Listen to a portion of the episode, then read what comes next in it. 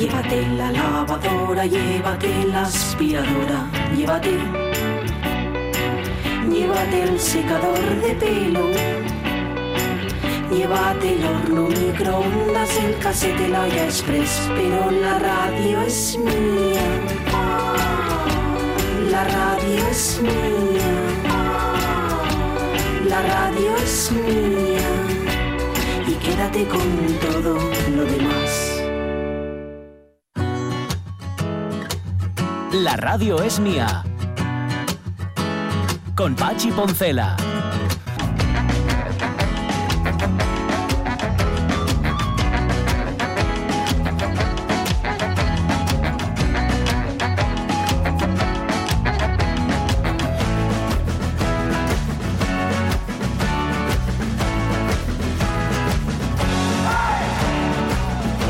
Cuarto de la mañana, dice Lojar, "El joven Sonia, acabas de ser nombrada hija adoptiva de Gijón. Muy bien ahí usando el aumentativo gotona. Eso yo.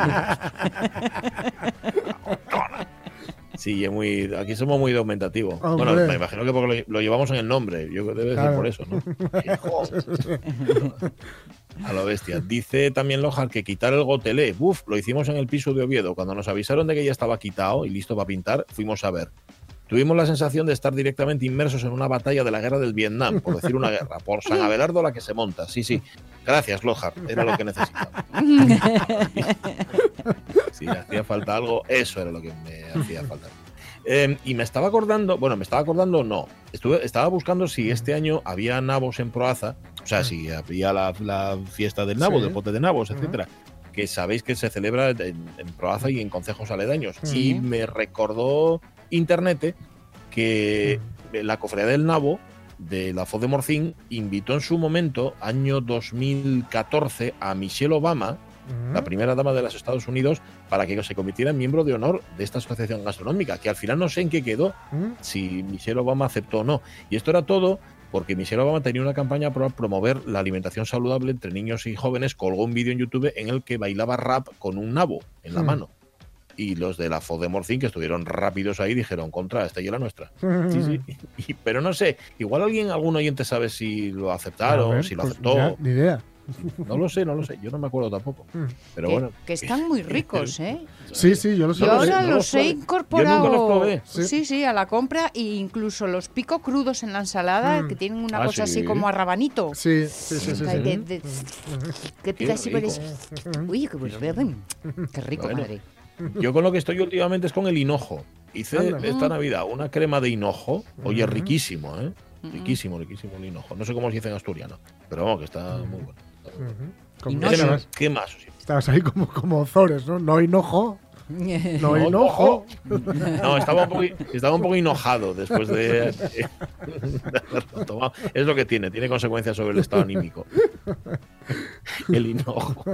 Bueno, si a alguien se le ocurre alguna chorrada más, que la diga, pero ahora, ¿eh? No, que más tarde no, porque más tarde viene Lucía López Santos. Luego tú nos traes tres canciones. Bueno, una de ellas, ya dices tú que tiene una letra muy evidente y otras que pueden Mm. ser engañosas, donde el contenido, Sí. hombre, muy feminista no es. ¿no? No, no, no, no, en absoluto, vamos. Sí, sí, son tres canciones. eh, ya digo, una, unas de Sabina, otras de Los Planetas y otras de un grupo que se llama Morat. Y bueno, son tres canciones que mm, además son, son, son canciones buenas, son canciones pegadizas, ya digo, o incluso pegajosas. Y ojo, ojo, luego vamos a diferenciar em, que el hecho de no, o sea, habla para que te vea, pero no te calles por, para que no te vea. Es decir, Claro. está muy bien que cuando se compone o cuando se hace una obra artística, la sinceridad, digamos, debería primar por, por encima de casi de todo. Luego el hecho es que luego puede caerte mejor o peor, o gustarte más o menos eso que te cuentan, ¿no? Pero no por el hecho de que ahora, por ejemplo, estemos afortunadamente más picajosos, más, más mm, mm, felizmente picajosos con este tema, que nadie debería componer intentando no molestar. Ya. No, no, claro. No, no, no. Ah, Esto, esto no es así. Si tú lo sientes así, así lo has de contar, ¿no? Luego pasa es que luego estamos para el- es nuestro nuestro deber y salvación tal vez sacarle punta, ¿no? A estas cosas. Pues sí, pues sí. Eh, mi Fiu, de hecho, canta unas canciones por casa que, Ujú. que válgame Dios, con unas letras. Y yo se lo digo, digo, tú te das cuenta y dice el sí, papá, me doy perfecta cuenta Claro, de lo claro. que es. Lo que pasa que la canción me gusta y la Claro. canción es, o sea, le gusta y tiene muy- es que es muy, es muy pegadiza, Claro, muy claro, tal. claro. Y dice, pero, sé perfectamente lo que Sí, quiere sí, decir sí. la letra.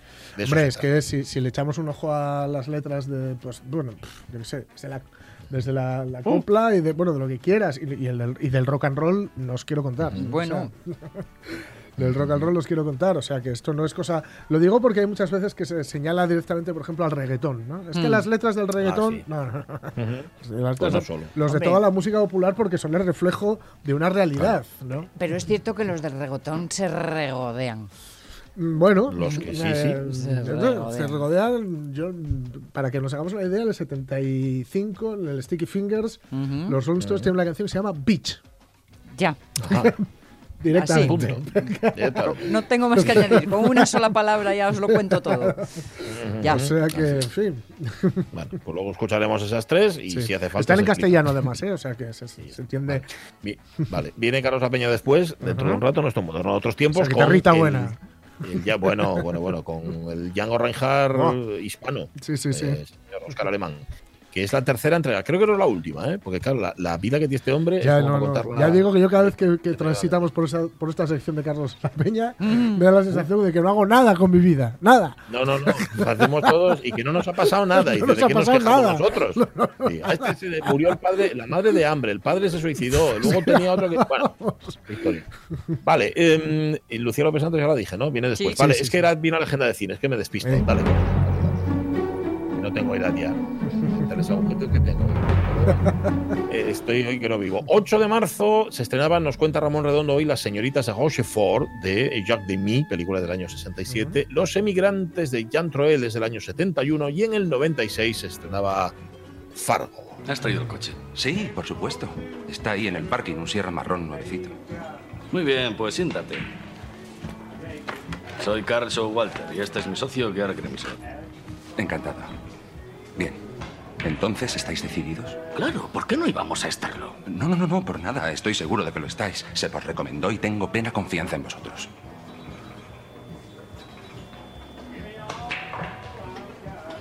Ah, las llaves. Ya está todo. No, todo no, Jerry. ¿Eh? El coche nuevo y 40 mil dólares. Eh, Sí, pero el trato era el coche primero y después los 40.000. Como si os pagase el rescate. tenemos- Aquí los tenemos, claro, eh, lo que constituye el núcleo de la película, que es el secuestro de la mujer del protagonista, por cierto, basado en hechos reales. Sí. Ya sabéis lo que dice al principio también, ¿no? Los hechos se han conservado, los nombres no se han conservado, sí, sí. por- Sí. los hechos se han conservado por respeto a los que Sí. viven y, Sí. y Y a los los nombres muertos. no, por respeto a los que están muertos, algo así. No sé qué.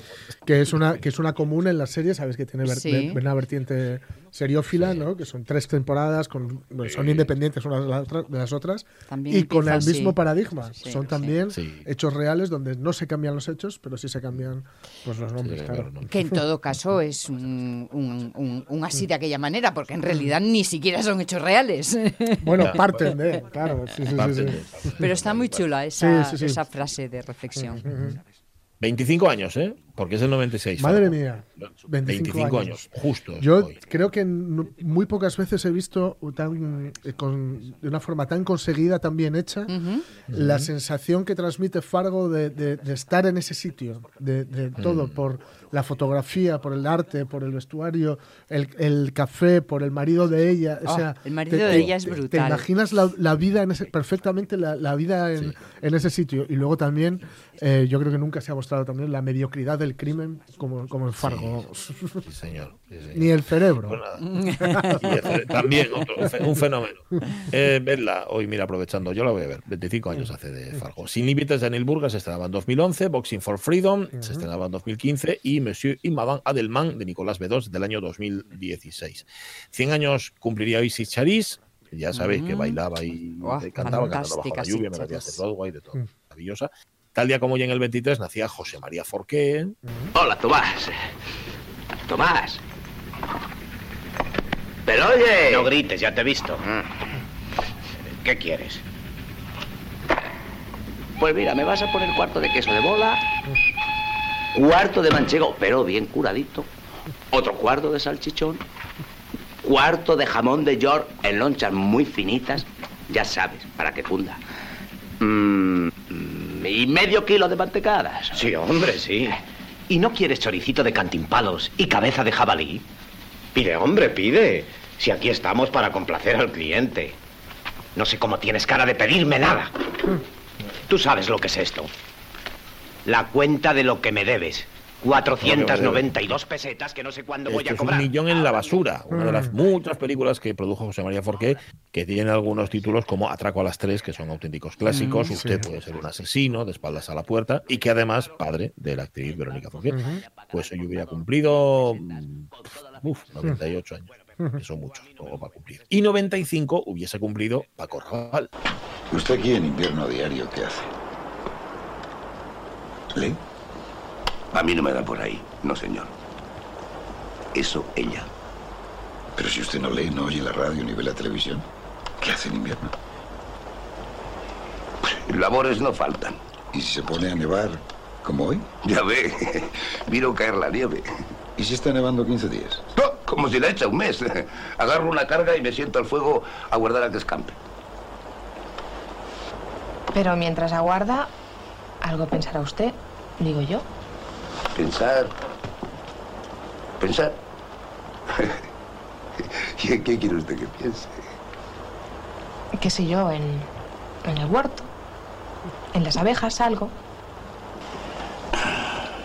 Si es caso de uvas a brevas, que si me da un mal, me muero aquí como un perro.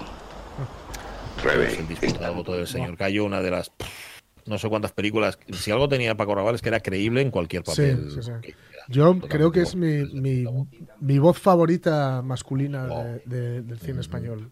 O sea, la, la voz de Paco Raval es, eh, lo, lo- lo oyes y estás viéndole, pero no a él, estás viendo al personaje. ¿no? Estás- Sí, es sí, es total, increíble. total. Es increíble. Y, y bueno, yo recuerdo perfectamente que, que fíjate que es una- un mundo que, que a mí, por ejemplo, me pillaba muy ajeno, o, o en principio muy ajeno, pero cómo me, me, me estremeció y yo era muy era un guaje, eh, Juncal Mm. Juncal. sí, ese, señor, ese qué personaje, ¿eh? de, de- que es quiero decir ese mundo al que, que él describía que lo describe tan bien además no De- del timador del caradura ex matador de toros con el brujo con Rafael Sánchez Álvarez el brujo Sí, perdón, sí, diciéndole sí. ahí del búfalo el búfalo cuenta el búfalo, otra vez sí. y ese personaje tan y, y- y, mm, yo no sé recuerdo es como, como eso de creación el famoso rollo de creación de personaje Mm. no qué, qué bien hecho estaba todo eso No, me pega que no le resulta muy, muy lejano de sí Bueno, mismo. en algunas- ¿sabes? en algunas Por- de las cuestiones Por así lo de, de- la creación del Sí, sí, personaje. sí. Igual ya lo llevaba creado de Sí, casa en en, muchas al- cosas. en algunas de las cuestiones, ¿no? ya sabes que él era un, un mujeriego, aunque también eh, comentaban que, que, bueno, que era una cosa, digamos, eh, hablada y sabida entre ellos. ¿no? Pero bueno, eh, sí, ahí, desde luego, por lo menos en esa época, no tuvo que poner mucho, mucho de ficción. Pues nada, cualquier personaje que, que Sí. queráis, cualquier película que queráis de Paco Raval, ahí estaba el paisano. Y, Ujú. y cumpliendo, siempre. Ujú. Como actor, guionista, por cierto, también, director, muchas Ujú. cosas tenía Paco Raval, que cumpliría 95 años. Hace 50 que se murió Harold Lloyd, el hombre mosca. George Stevens se murió hace 46, el director de En Alas de la Danza, La Mujer del Mm. Año, El Lugar en el Sol, Gigante, Raíces Profundas, por ejemplo. Y hace un año moría Max von Sydow. Quiero confesarme y no sé qué decir. Mi corazón está vacío. El vacío es como un espejo puesto delante de mi rostro. Me veo a mí mismo y al contemplarlo, siento un profundo desprecio de mi ser. Pues películas tan distintas como El Séptimo Sello y, y El Exorcista, por Sí, ejemplo. Sí, sí. Evasión y Victor- o Victoria también sale, pero sale Minority Report. Es que sale en tal cantidad de películas y fue nominado al Oscar por Pele el Conquistador. Anda, esa, Em, la que le sí, ganó a, a Mujeres al borde de un ataque de nervios. Cierto, eso es. Eso es. Eh, de- lo mismo con Ingmar Bergman que con Spielberg, con Woody Allen, con Scorsese, con Sidney Pollack, John Huston. Es que trabajó con todos, más conocido. Y ya decimos, se murió el año pasado, no sé con qué edad, pero ya era muy mayorín. Sí, sí, sí. sí. Mm. Esto que sonaba desde el séptimo. Pues nada. Em, por cierto, Hinojo en asturiano se dice Cenoyu. Gracias, Anda. Rojar. Anda. Cenoyu. Mira, no lo sabía. Me sue- Lo apunto para la próxima. Suena un poco a improperio, ¿no? Sí, sí, sí. ¿Dónde vas, Cenoyu? Cenoyu, que es un cenoyu. Cenoyu, que no centoyu, dice Loja, ¿eh? por aclararlo y dejarlo. Vale, vámonos a las redes. Tira. Con Lucía López Santos de Cactus Comunicación. ¿Cómo estás, Lucía? Buenos días. Hola, muy bien, buenos días. Hola, hola. Buenos días. Como me alegro, feliz día de la mujer, por cierto. Gracias, igualmente. Eh, esto, es, esto es el día de la persona ya para mí. ¿eh? Y, Muy bien. A ver, que sí, hay muchas cosas que reivindicar, pero oye, hay otras Tú que la, ya reivindic- tenemos. tú la reivindicas todos los días, ¿no? ¿O qué? Exacto, sí. Es un día de reivindicaciones que pueden hacer hombres y mujeres, Ujú. porque todos reivindicamos lo mismo, que es la igualdad, claro. Exacto. Bueno, ¿y qué- te traes para contarnos hoy? Pues nada que ver con esto, la verdad. Eh, no, porque ya las redes sociales ya están inun- inundadas de moda, ¿no? Y por la calle igual, y entonces, bueno, vamos a cambiar un poco el tinte y vamos a hablar de influencers y medicamentos online. Eh, Interesante, sí, importante. a ver, como ya sabéis, a ver, los influencers con tal de ganar unos eurillos como que recomiendan lo que les pides, ¿no? Le dices, tú recomienda esto, yo te doy pasta, y ellos dicen, ah, pues venga, seguidor, a, a mis seguidores que va. Entonces, bueno, cuando se trata de cosas que pueden ser inocuas, ¿no? Yo que sé, un vestido, unas gafas eh, para el sol o algo así, pues bueno, dices, vale, pues genial. La cuestión es que cuando se trata ya de algo que puede perjudicarnos en nuestra salud por hacer caso a estas personas, pues bueno, eh, ya estamos tratando de otras cosas un poco más peligrosas. Eh, y es que para ellos, no sé, parece que la cuestión es ganar dinero por Internet, sea como sea. Y para mí la cuestión no es que ganen o no dinero, ¿vale? Que todo es lícito. La cuestión es que si lo hacen, que se haga con todos los parámetros que son necesarios en redes sociales, porque al final las redes sociales las hacemos entre todos y de poco nos sirve tener un porrón de seguidores a los que estamos engañando o haciendo que tengan problemas luego de salud, ¿no? Entonces, el año pasado, no sé si os acordáis que sobre febrero así hablamos de que el Colegio de Farmacéuticos ya había puesto el grito en el cielo cuando de repente empezaron a notar en las farmacias que tanto adolescentes como no tan adolescentes eh, decidieron seguir los consejos de una de estas influencers y lo que nos decía era si os compráis este tratamiento para el acné de un día para otro se os quita el grano y podéis ir a los eventos tan fantásticas y divinas y dices bueno eh, claro era un tratamiento que necesitaba receta porque llevaba creo que no sé si era mm, antibiótico y que es un tratamiento para un largo uso ¿no? y que tiene que estar eh, prescrito por un médico la cuestión es que dije, empezaron a ver que había demasiada demanda de ello y dijeron, ¿qué está pasando? Había farmacias incluso en las que se vendían, ¿no? Que aquí ya no estamos hablando de influencers, sino de una, un ejercicio ilegal dentro de las propias farmacias.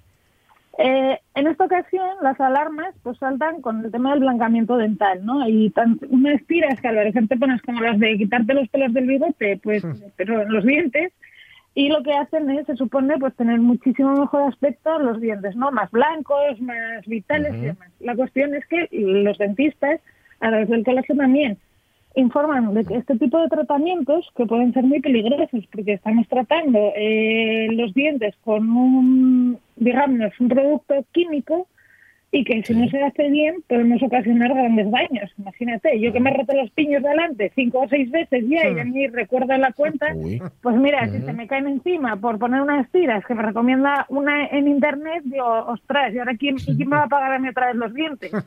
Ya. Ya os contaré algún día las anécdotas de los piños. Sí, nos has dejado de piedra. que no sabes ni cuántas veces te has partido los dientes de delante. O sea, estoy alucinado. ¿Qué fue el Sí, pirri? sí, las paletas, sí, sí. Eh, además, cualquiera, todas súper absurdas, pero bueno. Eh, la cuestión es que hoy en día incluso podemos encontrar eh, estos medicamentos eh, en marketplaces, como pueden ser también AliExpress o Amazon, ¿no? Entonces ahora eh, Amazon también lo que ha hecho es crear una- un nuevo canal de venta que está solo disponible en Estados Unidos y que se llama Amazon Pharmacy, ¿no? Es un espacio donde, pues bueno, podemos tenemos una cuenta en Amazon y tendríamos que crear otra cuenta dentro de ese Amazon, de tal forma que crearíamos por un lado, eh, digamos, eh, les daríamos información de qué tipo de medicamentos tomamos de forma habitual, pues que hay medicamentos que son crónicos, y dices, oye, si me los pueden mandar desde Amazon cada vez que me va a vencer, porque tengo que tomar una pastilla todos los días, pues dices, jolín, pues mira qué marrón me quitas de encima, y yo que tengo que tomar una pastilla todos los días, no es nada grave, ¿eh? es algo que nos pasa a todas las mujeres, eh, cosas de tiroides. La cuestión es que, eh, pues a mí me harían un favor, porque más de un día llega el final de las pastillas y digo, ostras, no tengo. Pues si me llegara de forma telemática y por correo, pues, bienvenido sería. Eh, una vez que ya tenemos ese registro hecho, tenemos dos Sí. opciones. O bien que sea el propio médico el que, el que nos registre esa receta dentro de la plataforma de Amazon, o bien nosotros enviar esa receta nominativa diciendo que bueno, que es nuestra, que necesitamos ese medicamento tantas veces al día o a la semana o al mes y que nos lo envíen de forma periódica. Por un lado, dices, jolín, está muy bien, sobre todo si es el médico el que registra ahí esa receta para que te la envíen, yo que sé, pongamos personas vulnerables ahora con todo el tema del COVID que prefieren no salir de casa y que, oye, pues puede llegar por correo. Claro. claro. Eh, O bien, pues bueno, personas que tengan una movilidad también baja. ¿eh? Oye, que sea pues una persona en silla de ruedas que tenga que bajar solo a la calle, que seguramente que le venga bien, ¿eh? O salir a la calle a darse un bal paseo, pero bueno, no todo el mundo puede salir todos los días. La cuestión es que, pues bueno, sería bastante rápido y sencillo de utilizar. Eh, la cuestión es que en España, porque ahora claro, dices, vale, esto suena como muy bien y muy idílico, pero en España lo Sí. vamos a poder tener. Mm. A priori, de ninguna manera. Eh, tanto los medicamentos como la publicidad de medicamentos en España está súper regulada. Por eso está siendo un problema que tantas influencers eh, estén haciendo mm, uso de sus seguidores para vender productos que no deberían de poder vender y que no podrían eh, publicitar. Entonces encontramos aquí una, digamos, un problema, ¿no? Y es que esas influencers, y digo esas porque la mayoría de los casos son ellas, ¿vale? O sea, no es porque solo sean ellas, sino que la mayoría son ellas. Dicen, ay, no, es que mira, esto está genial, pero no te ponen en ningún lado que es publicidad o que es una promoción o que es una recomendación. Entonces están haciendo una publicidad ilícita que Claro. en España está, eh, bueno, pues penalizada, ¿no? Entonces, y más cuando este tipo de recomendaciones nos las hacen personas que ni tienen estudios de medicina, ni que se han preocupado en farmacología o en enfermería, yo qué sé, algo relacionado con sanidad, que por lo menos sepas de qué estás hablando, ¿no? Yo hablo de redes sociales porque, bueno, trabajo en redes sociales, me dedico a ellas, las estudio y demás. Yo no podría hablar de cosas de medicina ni de economía. Hombre, economía doméstica sí, pero ya está, sí, pero, pero alta economía ya igual no. Y medicina doméstica hasta ahora que yo Sí. sepa tampoco hay. Exacto. Por eso mismo es súper peligroso y cuando tengamos dudas, pues lo que tenemos que hacer es ir al médico y que nos informe exactamente. La cuestión es que eh, todas estas influencers lo que deberían de hacer es, ya sea un medicamento, en este caso no, porque sabemos que está prohibido cualquier otro producto, nos deberían de poner un hashtag que pusiera o publicidad, o publi, Mm, o claro. anuncio, o promocionado, o algo similar. Y una cosa bastante importante que no todas hacen tampoco es que eh, esté en español. y esto no se trata de ser ahí súper patriótico, se trata de que hay gente que la mayoría de sus seguidores son españoles, utilizan sus redes sociales desde España, pues no tenemos por qué dar por supuesto que todo el mundo sabe inglés y que significa un ad, ¿no? Y dices, ostras, pues es que tiene sentido, es sentido común. En sí, señor. claro, Por el que abogas. Eh, eh, sí, no sé, es que, Ese eh, sentido común del, del que tanto he oído hablar. Sí, que tanto me suena. hablas en tus stories en español y de repente, como eres muy guay, pones que la publicidad no es hacer, ¿no? Eh, no, chico, pon que esta es publicidad, que es una palabra Claro. que conocemos todos y ya está. La cuestión es que eh, esto lo tienen que hacer o deberían de hacerlo tanto en las publicaciones normales, es decir, las del muro, las del timeline o como lo queramos llamar, y también en las efímeras, ¿no? En esas que llamamos stories y que tienen que estar en todas y cada una de ellas en las que se haga mención o alusión a ese producto. La cuestión es, nosotros como usuarios, ¿qué podemos hacer cuando vemos, oye, que esta me está tomando el pelo? Porque yo qué sé, pues hay mucho, todos los sectores están en redes sociales, ¿qué hago? Pues puedo denunciar esa publicación y que sean ya propias redes sociales quienes informen de ello, o bien eh, hablar con, eh, mandar un email o un mensaje a tanto a Facua como a Autocontrol, de tal forma que ellos como ente ya mayor puedan analizar y llevar a juicio en su caso a las personas pues bueno que están cometiendo este tipo de irregularidades. Por eso, ¿por qué? Porque al final somos todos internet, entonces si entre todos denunciamos este tipo de prácticas, al final llegará un momento en el que no se hagan. Pues Estaría bien. Eh, estaría por acumulación. Mm, Sí. Lo que pasa que, bueno, si hay quien pica, es que tiene que haber mucha gente que pique para que esto siga siendo negocio, ¿eh? Está claro. Hombre, para que se venda en AliExpress, porque sí, no sé, pero es que como en AliExpress ya se vende absolutamente todo Hmm. y el otro día vi que se vendía droga, ¿no? Y dices, Madre mía. eh, ¿cómo que droga en AliExpress? ¿Cómo Pues, droga? como no hay- pues droga, droga. Se vendía, estaba ahí con sus fotos y con sus aplicaciones y So- bueno, en fin. Sonó, eh, eh, en Pachi sonó a como droga. Mm, ¿Cuál puedo pedir?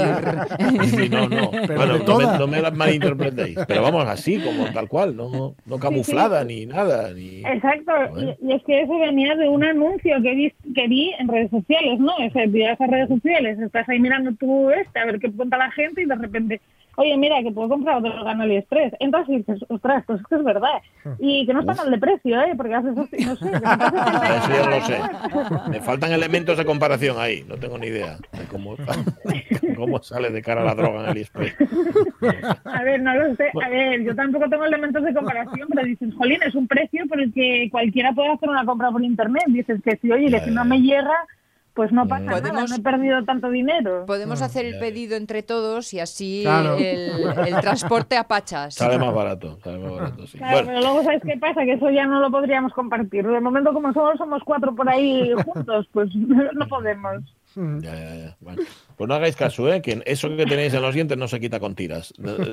Olvidadlo. Eso, es otra manera. Bueno, otro día, otro día nos cuentas lo tuyo con los paletos. Un abrazo fuerte, Lucía López. A vosotros. Abrazo. Chao, chao. Chao. Que no sé, cuántas veces le rompieron los dientes de delante. Madre mía. bueno, antes de que llegue Carlos La Peña, eh, como esto es extrapolable a otros días, vamos a escuchar una de las canciones que ha seleccionado para, Sí. para hoy. Canciones, mm, bueno, engañosas, podríamos decir, no lo sé. A ver, Bueno, con son caramelos envenenados porque ya digo, son buenas Eh. canciones, son canciones pegadizas o incluso pegajosas, pero el mensaje que dejan es un poco peligroso. Dale a la primera, mentiras piadosas. Cuando le dije que la pasión, por definición, no puede durar, ¿cómo iba yo a saber que ella se iba a echar a llorar? No seas absurdo, me regañó. Esa explicación nadie te la pidió, así que guárdatela. Me pone enferma tanta sinceridad. Y así fue como aprendí que en historias de dos conviene a veces mentir, que ciertos engaños son narcóticos contra el mal de amor. Yo le quería decir que el azar se parece al deseo, que un beso es solo un asalto y la cama es un ring de boxeo que las caricias que mojan la piel y la sangre amotinan se marchitan cuando las toca la sucia rutina. Yo le quería decir la verdad por amarga que fuera, contarle que el universo era más ancho que sus caderas le dibujaba un mundo real, no uno color de rosa. Pero ella prefería escuchar mentiras piadosas. Aquí tenemos a Sabina Sí. leccionando, ¿no? A, las mujeres. sí, sí, sí. Y ojo, que es lo que decía antes. Esto es lo que le sucedió, esto es lo que él quiere contar. Está muy bien que lo cuente, que cuente que esto es lo que sucedió. Puede ser que igual resulta que estuvo en una relación en la cual ella creía que la cosa iba a ser para más y él tenía bien claro que no iba a ser para tanto. A lo mejor era- ella nunca se había visto en- envuelta en una relación, digamos, breve, una relación que fuera solamente de amantes, y entonces sí, sí que tuvo que hacer ese mansplaining, ¿no? Es explicarle, no, mira, esto es así y así, ¿vale? Pero no extrapolemos. Es decir, eso le ocurrió a Sabina o al personaje que interpreta a Sabina, que no tiene por qué ser el- la primera persona del singular, no tiene que ser o no tiene por qué significar siempre que es algo personal o real, pero no es no es digamos extrapolable al resto de las relaciones. Es decir, el papel de un chico, evidentemente, en una relación o el papel eh, masculino no tiene necesariamente por qué pasar por esa fase de promiscuidad y de explicar a las chicas que eres un rompecorazones u otra cosa, o un rompe cierta parte de la, de la ropa, y, que, y que y ir explicándolo por ahí y, y acorazándote contra una posible relación que vaya más allá de un par de saltos de cama, ¿no? Entonces, porque si no parece que, estos, que se crea esta imagen, esta especie de mito, que decíamos antes de los mitos y de los ritos, Mm. esta especie de mito del el hombre que, que- que graba, que, que tiene relaciones esporádicas como quien hace muescas en, en la culata de un revólver, ¿no? Mm. y, y que es pues el perdonavidas y que tal y que cual. Y claro, yo recuerdo, pues, en- cuan- luego cuando pasa al revés, es cuando Mm. el, el- el Sabina de turno te hace una canción llorando y poniendo a la tía al parir. Sí, ¿no? sí, sí. Porque claro, yo la quería mucho Sí. y ella era una golfa. Es ¿no? claro, Entonces claro. esto es lo que ocurre, ¿no? De modo que bueno, es una canción que es, es buena, es, es pegadiza y, y está bien hecha y cuenta una historia, pero no cuenta la historia. De modo que Eso es. hay que quedarse un poco con esto, ¿no? Claro, pues eso, por eso es un caramelo envenenado. La canción Claro. está muy bien y cada uno la puede escuchar y entenderla como le parezca. claro. Pero claro, no lo, con- no, lo, no lo llevemos ya a, a otro nivel. No lo hagamos universal. Lo elevemos a una categoría que no es la que le ponemos. Te quedan otras dos, las ponemos, Sí. las ponemos mañana. Sí, sí, sí. sí, Que mañana no es ya 8M, pero es 9M. Eso es. Sí, efectivamente, exacto, que- exacto. Que es igual de importante, por lo menos. Totalmente. La una menos cuarto. Venga, modernos otros tiempos.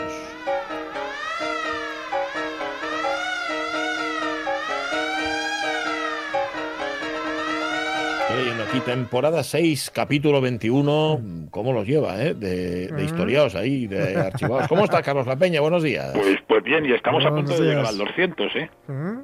Casi, ¿eh? Estamos a punto de llegar al Toma 200. ya. Tendremos que montar una fiesta o algo. Unas pizzas. Eres nuestra relación más larga. Bueno, y este es el tercer capítulo de la historia del llamado rey de la guitarra swing, el, arquite- eh, uy, el arquitecto, el argentino Oscar Alemán, músico cuyo escaso recuerdo está bastante lejos de sus méritos musicales. En las dos semanas anteriores, os acordaréis, hemos hablado de cómo nuestro moderno, nacido en Machagay, el Chaco, República Argentina, en el año 1909, comienza muy pronto, tú nos lo contabas, Carlos, en el mundo del espectáculo. Sí, vamos, com- comienza con seis años y hace de zapateador de malambo en el conjunto folclórico que forman su padre y sus hermanos mayores, eh, que se llamaba el Sesteto Moreira. Eh, con diez años se va a convertir, eh, no, por- no porque él quiera, sino porque así son las circunstancias, en un niño de la calle en la ciudad brasileña de Santos, en la que tantos años jugó Pelé después, ¿no? Después de que su madre muriera de hambre y su padre se suicidara y cada hermano marchara por un lado, ¿no? Así pues, pese a vivir en la calle, guarda todo el dinero que consigue, en vez de para comer o para beber o para algo así, para comprarse un cavaquinho, con el que va a conseguir volver a, a los escenarios para buscarse la vida. Y no sabemos si encuentra la vida, pero lo- a quien sí se encuentra es al guitarrista brasileño Gastón Bueno Lobo, casi 20 años mayor que él, con el que va a formar un dúo de guitarras hawaianas llamado Les Loops, Los Lobos, que con el que va a triunfar por lo menos un poco en Argentina. Bueno, está bastante lejos del swing, el estilo que le dará el reconocimiento de crítica, público y también de algunas de las principales figuras internacionales. Sí, sí, vamos, en Los Lobos, eh, Oscar y Gastón tocan música brasileira, tocan música hawaiana, tangos, boleros, valses y foxtrot, pero, pero nuestro moderno ya está empezando a descubrir, eh, primero en discos y luego a través de las primeras bandas norteamericanas que giran por Argentina, el jazz, ¿no? Y precisamente con una de estas orquestas de jazz, con la del bailarín Harry Fleming, Los Lobos se embarcan en 1929 en una gira europea que les va a traer a España. Oscar va a aprender mucho del jazz con los músicos de Harry Fleming, algo que nunca gustó a su socio de los Lobos, a Gastón Lobo, eh, Bueno Lobo, al que nunca le interesó la nueva música que desde Estados Unidos conquistaba el mundo.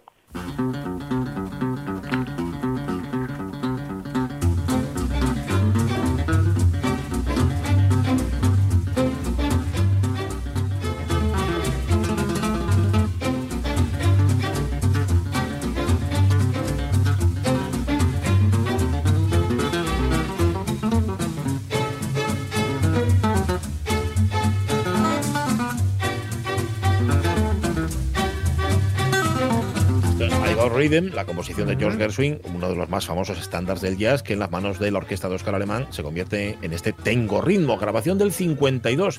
Eh, después de un año en Europa, los Lobos abandonan por desacuerdo económico la gira del espectáculo Hello Jazz de Harry Fleming e intentan establecerse por su cuenta en Europa. Pero ahí es, Carlos, cuando Gastón Bueno Lobo cae enfermo y regresa a Brasil. De hecho, allí, deprimido por no recuperarse, se suicida. Bueno, esta es la versión oficial y la que contamos la, la semana pasada, porque es la que siempre se mantuvo sobre la disolución de los lobos. Pero, pero poco antes de morir, en 1980, Óscar Alemán lo contó de otra manera en una entrevista. En 1930, los lobos estaban en España sin apenas trabajo. Así, eh, pues dejando pagada por adelantado la habitación de Alemán pues, para una semana, Gastón se marchó a París a buscar bolos. Y allí se entera de que se está formando una orquesta para Josephine Baker. Y él se ofrece para entrar como guitarrista. Los resultados, desde luego, no son los que espera Gastón. Los músicos le rechazan, no les gusta su técnica y consideran su estilo como pasado de moda. Así que Gastón pues, se toma fatal el, el rechazo, cae en una depresión y escribe a Oscar diciéndole que aceptara la oferta que le habían hecho de incorporarse él solo a la banda del trompetista belga Robert de Kers porque él, Gastón, se volvía a Brasil. Oscar marchó a París para, para unirse a, a la banda de, de Dekers, de Robert Dekers, y, y mandó algo de dinero regularmente a Brasil a, a Bueno Lobo. Pero sucedió que la orquesta de Josephine, de Josephine Baker no había encontrado un guitarrista a su altura, y algunos de los músicos sugirieron a Oscar Alemán para ocupar el puesto. La noticia de que nuestro moderno había conseguido el puesto en el que habían despreciado a su socio fue el detonante del suicidio de Gastón Bueno Lobo. Una muerte que pesó, según confiesa en esta entrevista postrera, en la conciencia de Óscar Alemán toda su vida. Sobre todo si tenemos en cuenta que Gastón era para Óscar como un segundo padre. Un segundo padre que se había suicidado también como el primero. Bueno, tremendo, tremendo. Comienza de forma terrible, comienza los años 30 terribles, que nuestro moderno pasa sobre todo en París, pero fíjate, al menos artísticamente son unos años felices, ¿no? Para Oscar. Sí, porque al lado de Josephine Baker, Alemán se va a convertir en una estrella. No solo es un guitarrista excepcional, sino que es un auténtico, pues como dicen los americanos, entertainer, ¿no? Además de tocar y muchas veces con la guitarra del revés, canta, baila, baila a veces con su guitarra, también hace chistes y hasta imita a la Josephine Baker con unos tacones de 10 centímetros. Esta está con, con ella siete años y, y después llega a formar su propia banda en el Club Chantilly de Montmartre. Pero además comparte escenarios y jams pues con gente tan poco importante en la historia pues como Louis Armstrong, como Duke Ellington o como, o como Django Reinhardt. Bah, casi nada. no, o sea, lo que hago yo todos los días. Pero, pero su paraíso par- eh, parisino va a acabar de forma abrupta pues con la invasión nazi del verano de 1940. Oscar tiene que abandonar casi todas sus posesiones y París en 24 horas. Y encima, por si fuera poco, en la frontera de Irún le confiscan todo lo demás. Consigue atravesar la España franquista, llegar a Lisboa y con una guitarra prestada para, eh, para hacer un par de bolos, consigue pagarse el viaje de regreso a Buenos Aires.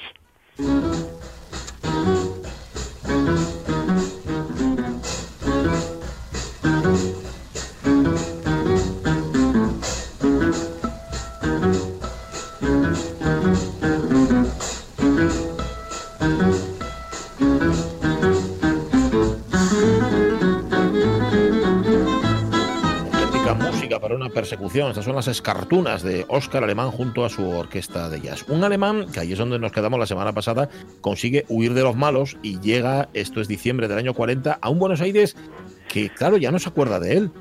Sí, vamos, y, y en el caso de que alguno se acuerde de él, no se acuerda de él como el- la estrella del swing de París, sino, sino como el guitarrista hawaiano, miembro de Los Lobos, que salió de allí hace más de una década. Además, el jazz que funciona en la, no- en la nueva Buenos Aires, que se ha convertido además en, en la principal urbe del mundo ajena a la guerra mundial, el jazz de Buenos Aires, eh, que es bastante canijo frente al tango, por ejemplo, es el de las big bands y no está muy abierto a la improvisación ni a los arreglos de swing, que es donde nuestro moderno tiene más cosas que decir. Así, el antiguo ídolo de París es un desconocido sin posibles que es rechazado en todas las emisoras de radio con alguna con las que prueba y también en todas las orquestas. Bueno, ahora llega lo de Comasteris. ¿En todas? No, en todas. no. en la de Eduardo Armani le ofrecen un puesto, pero, pero este Geta le pretende pagar como si fuera un guitarrista del montón. Y, y a un desconocido, Oscar Alemán es Oscar Alemán y es un número uno y como tal exige ser pagado. ¿no? Así decide formar su propio conjunto siguiendo la estela y la formación del famoso quinteto del Hot Jazz Club de Francia, el de su amigo Django Reinhardt, pero con su propia autonomía estética y adaptado a la personalidad musical del líder. Bueno, igual que pasó con el quinteto del Hot Jazz de Francia, con el pique entre Django Reinhardt y Stefan Grappelli, su violinista en el quinteto de swing de Oscar Alemán, pasó lo mismo con él y con el violinista, con Hernán Oliva. Sí, ya sabes, guitarristas y violinistas, lo juntas y la lían, ¿no? Pues el, el violinista chileno Hernán Oliva, que había nacido en Valparaíso en 1913, era el único músico del quinteto que podía hacer sombra a Oscar Alemán. Y esto pues provocó que su relación fuera muy tensa, muy complicada desde el comienzo, tanto en, los- en lo artístico como en las cosas de la pasta, ¿no? Si bien es verdad que las grabaciones del quinteto muestran una perfecta complementación en el escenario, fuera de él la relación fue una pelea constante, un tremendo duelo de egos, ya, ya sabemos, el clásico de los dos gallos en un mismo collar, collar, ¿no? El asunto explotó en el verano de 1942 en el Club La Fragata de Punta del Este. Allí Oscar Alemán se había hecho amigo ni más ni menos que del armador griego Aristóteles Onassis, que todas las noches iba a verle y pues también le metía 100 pavos, 100 dólares en la guitarra. Así una noche en la que, como casi todas, ambos estaban borrachos, bueno, ambos no, todos estaban borrachos, pues Onassis y Hernán Oliva tuvieron un incidente. Y ni corto ni perezoso, Alemán aprovechó la ocasión para despedir al violinista chileno del quinteto.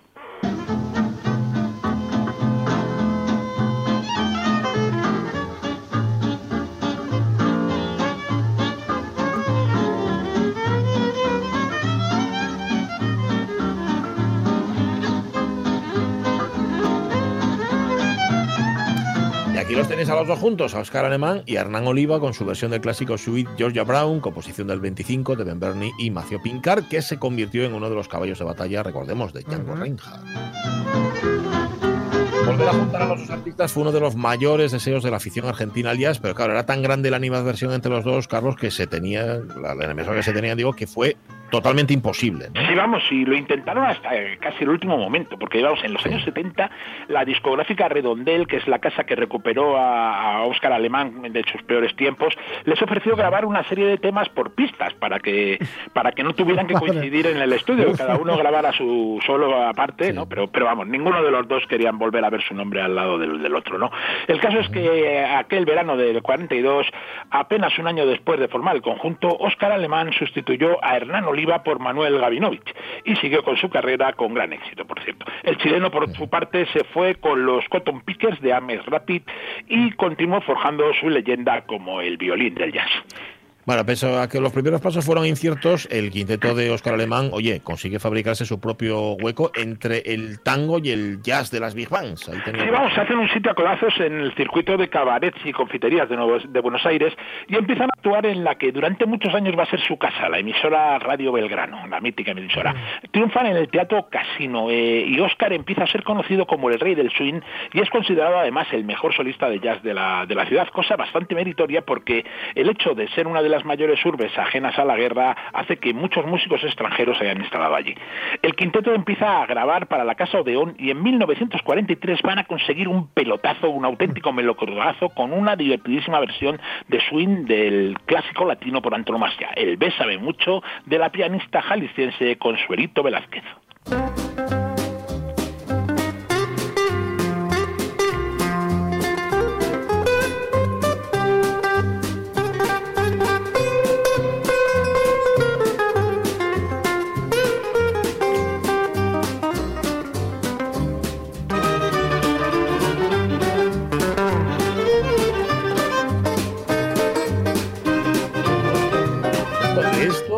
Oscar Alemán consiguió vender un millón de Madre. copias. Y eso solo en Argentina y en mitad de la Segunda Guerra Mundial. Vamos, tremendo.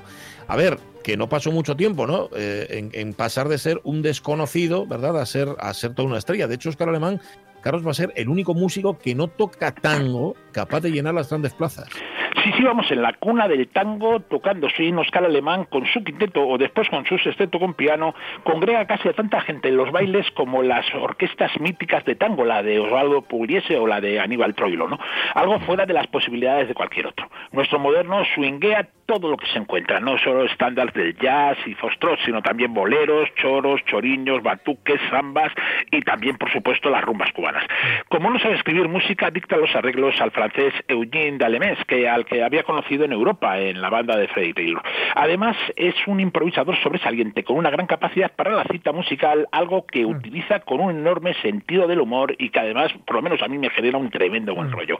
Además, Oscar es un showman de pelotas, que toca la guitarra al revés, o también baila agarrado a ella, se inventa coros y hace scats, o sea, los tarareos imitando instrumentos que son absolutamente sorprendentes.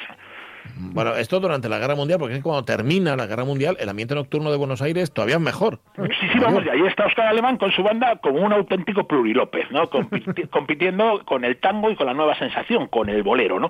Todos los domingos actúa en Radio Splendid, que, donde conduce el programa Ruta Musical Panamericana. Y todas las noches realiza tres pases de 45 minutos, o sea, se pega casi cinco horas ahí en el Night Club Gong, ¿no? Y por si fuera poco, pues también participa en revistas musicales de Ivo Pelay o del langreano Narciso Ibáñez Menta, hoy más conocido por ser el padre de Chicho Ibáñez Serrador que por su meritoria ahora. Además, realiza giras por Argentina y otros países americanos. Una- en una por Brasil, en 1946, se va a encontrar con su hermana Juana, la que se había hecho criada cuando le abandonaron en Santos. Además, en su vida personal, Oscar se ha separado de Malú y Carmen Vallejos es su nueva pareja. Carmen tiene una hija de dos años, Selva, fruto de una relación anterior. Nunca se casarán y en 1948 tendrá una hija, India Morena, y además, pues en casa, nuestro moderno, pues escucha música de jazz, mientras piensa en dejar el estilo del quinteto del Hot Jazz Club de Francia y convertirse en solista de una gran orquesta de swing. Y es una orquesta que ya avanzamos, va a montar, pero eso ya va a ser, Carlos, la semana que viene. Sí, porque aún le quedan años dando guerra, años en los que se hará aún más grande, en los que el poder intentará utilizarlo y en los que será olvidado y en los que volverá por sus foros gracias a un nuevo encuentro con el mismísimo Duke Ellington. Madre mía. Pero la semana que viene lo contaremos aquí. Gracias, Carlos La Peña. Abrazo, Un abrazo muy fuerte. Abrazo. Nos vamos a las noticias de la una, chavales. Mañana a las 10 aquí os quiero, ¿eh? Muy bien. Venga, Vale. un abrazo.